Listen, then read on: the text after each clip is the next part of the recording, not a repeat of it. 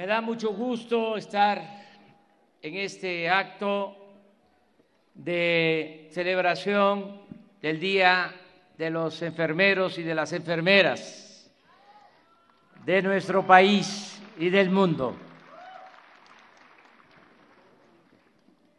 Decía el presidente Juárez, aquí se mencionó, él era muy directo y certero.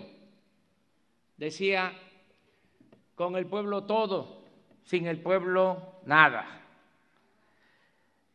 Y eso es lo que nosotros estamos llevando a cabo, apoyándonos en el pueblo y apoyándonos en los trabajadores para poder sacar adelante a nuestro querido México, apoyándonos en los trabajadores petroleros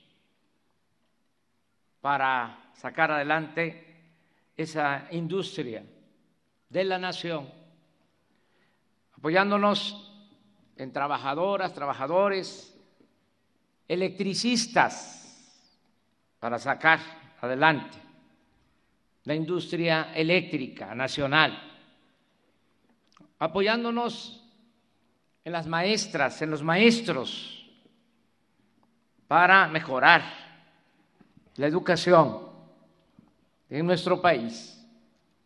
Y desde luego, apoyándonos en los trabajadores de la salud, en los médicos en las enfermeras, que son fundamentales para sacar adelante al sector salud.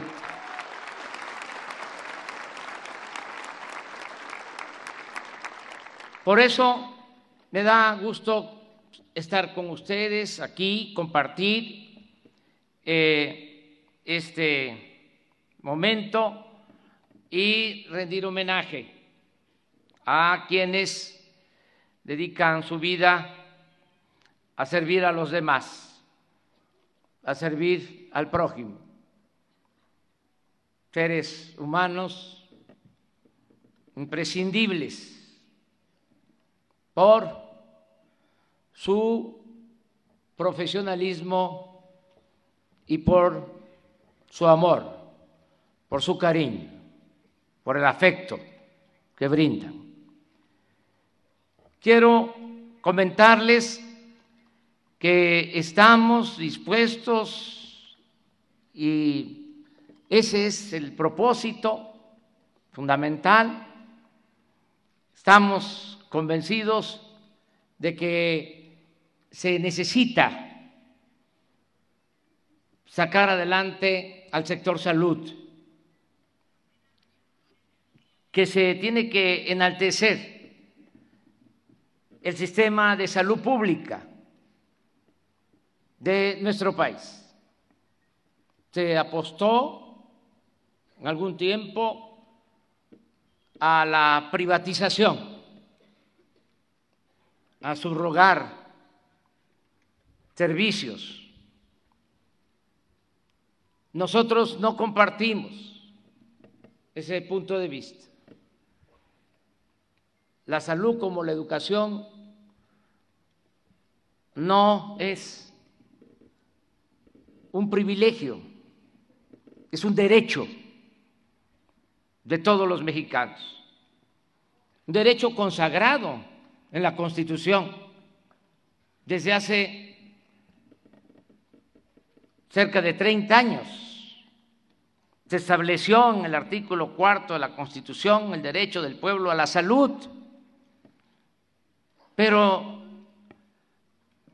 en los hechos se quedó como letra muerta, porque no hemos logrado garantizar ese derecho a plenitud a toda la población que lo necesita.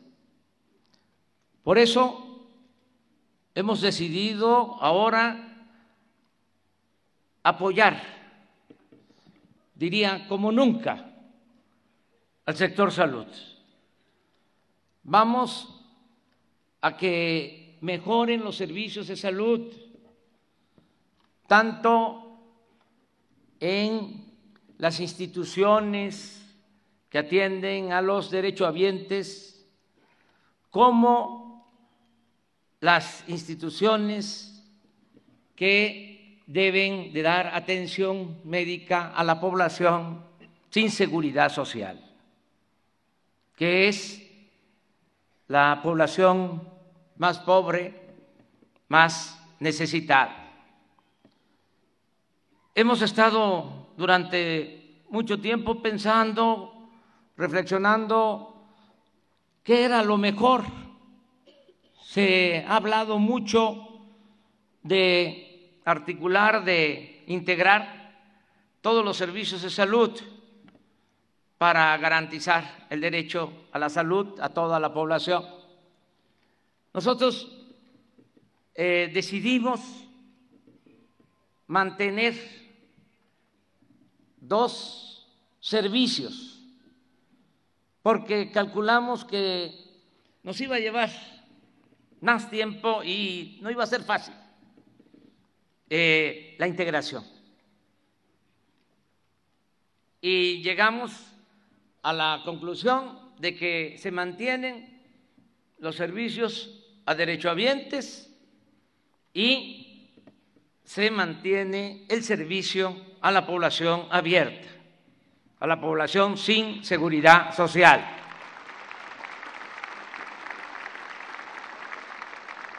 Puede ser que más adelante, cuando se consolide el sistema de atención a la población que no tiene seguridad social, podamos eh, unirnos, articularnos, sobre todo en la atención de segundo, de tercer nivel, atención especializada, hospitalaria. Pero en lo que es el primer nivel de atención médica, vamos a seguir actuando con estos dos servicios. ¿Qué deseamos? Pues que el derechohabiente tenga un buen servicio en el ISTE, en el seguro, en los hospitales de Pemex, en los hospitales de la Secretaría de Marina, de la Secretaría de la Defensa, que tengamos atención de primera en todo el sistema de seguridad social. Y vamos también, y eso es todo un desafío, a consolidar el sistema de atención médica hospitalaria a los que no tienen seguridad social. Se sustituyó ya lo que se conocía como seguro popular. Ahora se creó el Instituto de la Salud para el Bienestar. ¿Cuál es la diferencia? De que ya no hace falta estar afiliado para recibir el servicio médico. Ahora todos los ciudadanos tienen el derecho a la atención médica y a los medicamentos gratuitos. Todos.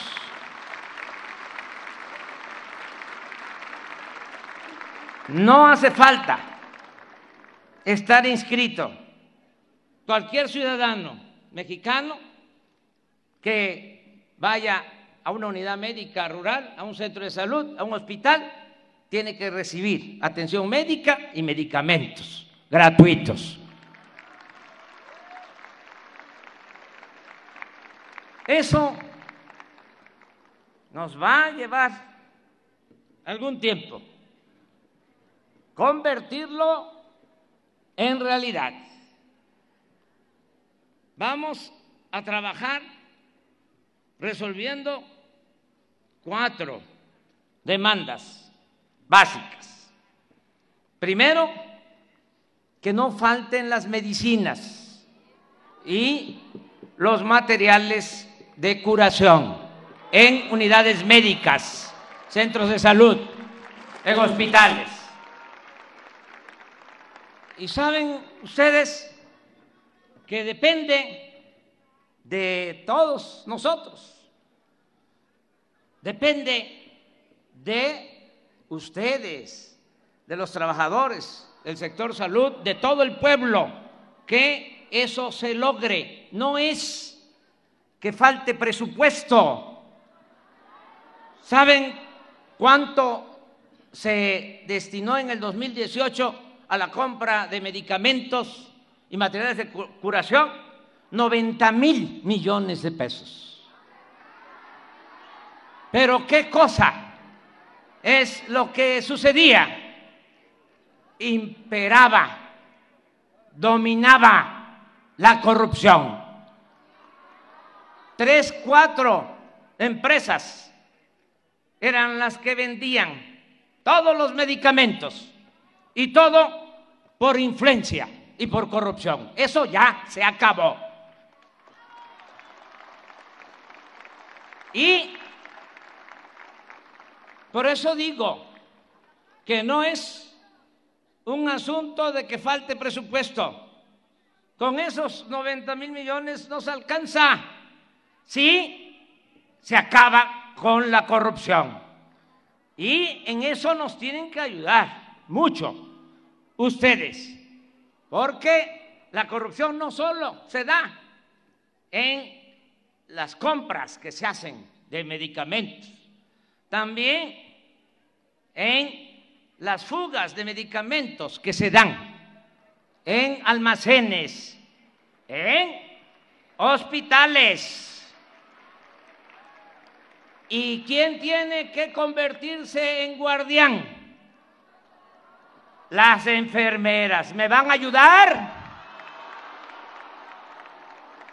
A denunciar los actos de corrupción. Se tiene que acabar la corrupción. Me canso, ganso.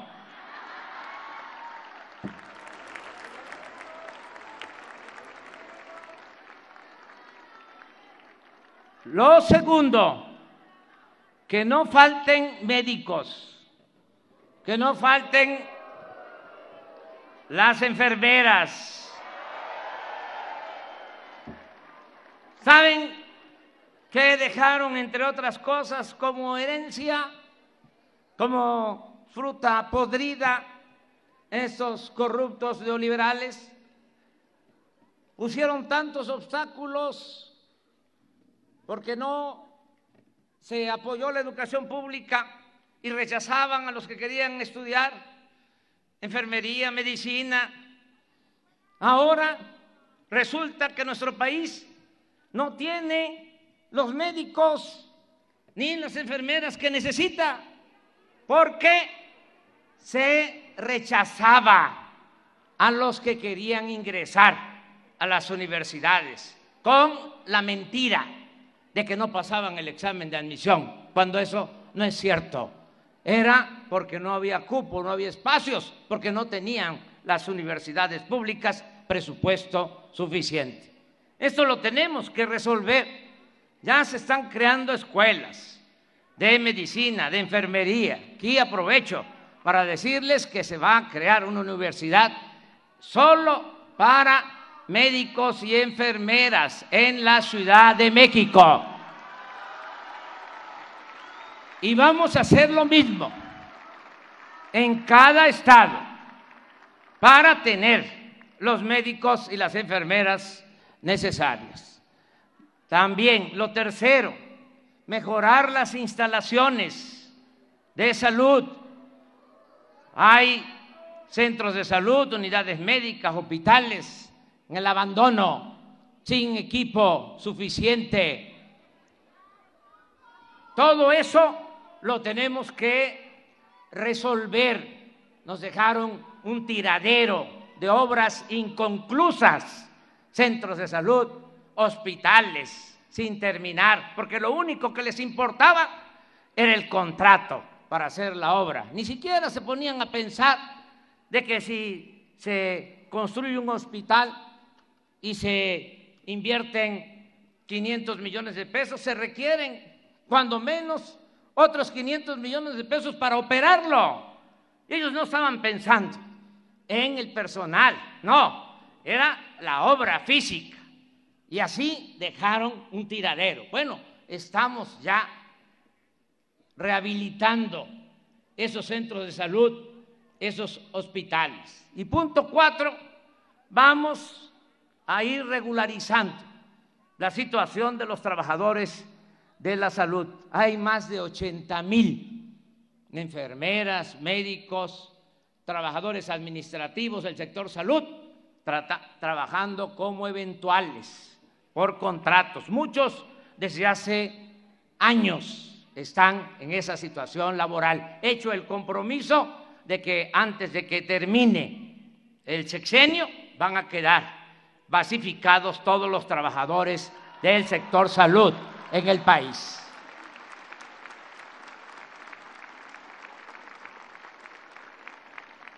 También, como aquí se expresó, vamos a procurar mejorar los sueldos. Siempre. ¿Qué estamos haciendo en materia laboral?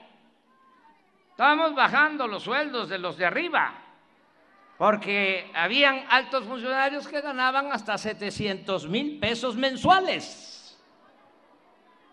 Y otras prestaciones. Se daban la gran vida los de arriba. Tenían hasta atención médica privada. Por eso, ¿qué les iba a importar si funcionaba el Seguro Social o el ISTE? si ellos tenían en el presupuesto nacional 6 mil millones de pesos para atención médica en clínicas privadas. Se hacían hasta cirugía plástica, hasta se estiraban a costillas del erario. Eso ya se terminó. ¿Y por qué estamos aplicando esa política de bajar los sueldos de los de arriba? Para aumentar los sueldos de los de abajo. Esa es justicia laboral. Llevaba más de 40 años que no se aumentaba, como ha sucedido ahora, el salario mínimo. En no, si no soy Fox Young. Yo soy Andrés Manuel.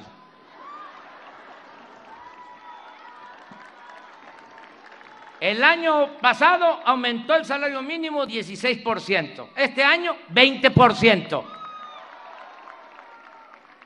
Llevaba muchos años que no se daban estos aumentos y tomamos la decisión para los trabajadores al servicio del Estado que los que ganan menos, cuando tenga que darse el aumento, se tiene que tomar en consideración siempre arriba de la inflación.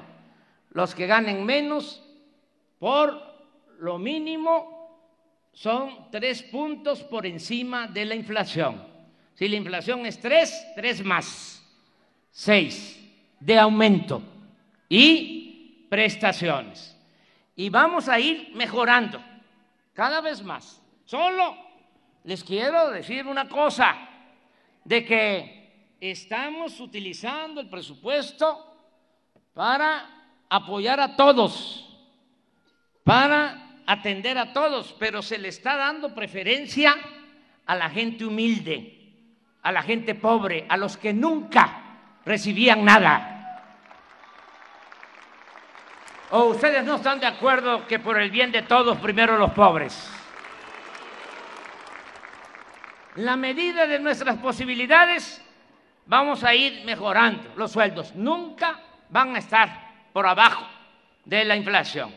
También decirles que van ustedes a tener garantizado el derecho a elegir libremente, de manera democrática, a sus representantes sindicales.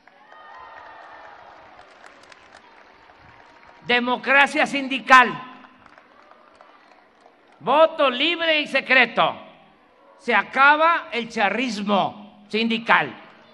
Que tengan verdaderos, auténticos representantes, hombres y mujeres, para que les defiendan en lo laboral, en sus derechos fundamentales. A mí me da mucho gusto estar aquí con ustedes celebrando, conmemorando este día de las enfermeras.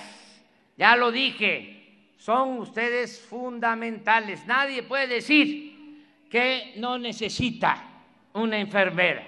Nadie. Todos necesitamos de ustedes.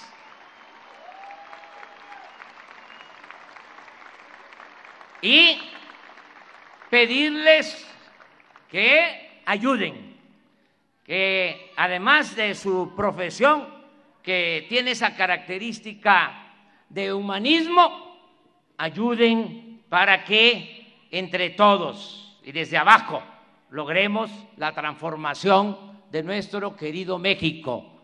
Necesitamos sacar adelante a nuestro país y lo vamos a hacer con el apoyo de todo el pueblo mis felicitaciones. Que vivan los enfermeros. Que vivan las enfermeras. ¡Viva México! ¡Viva México! ¡Viva México!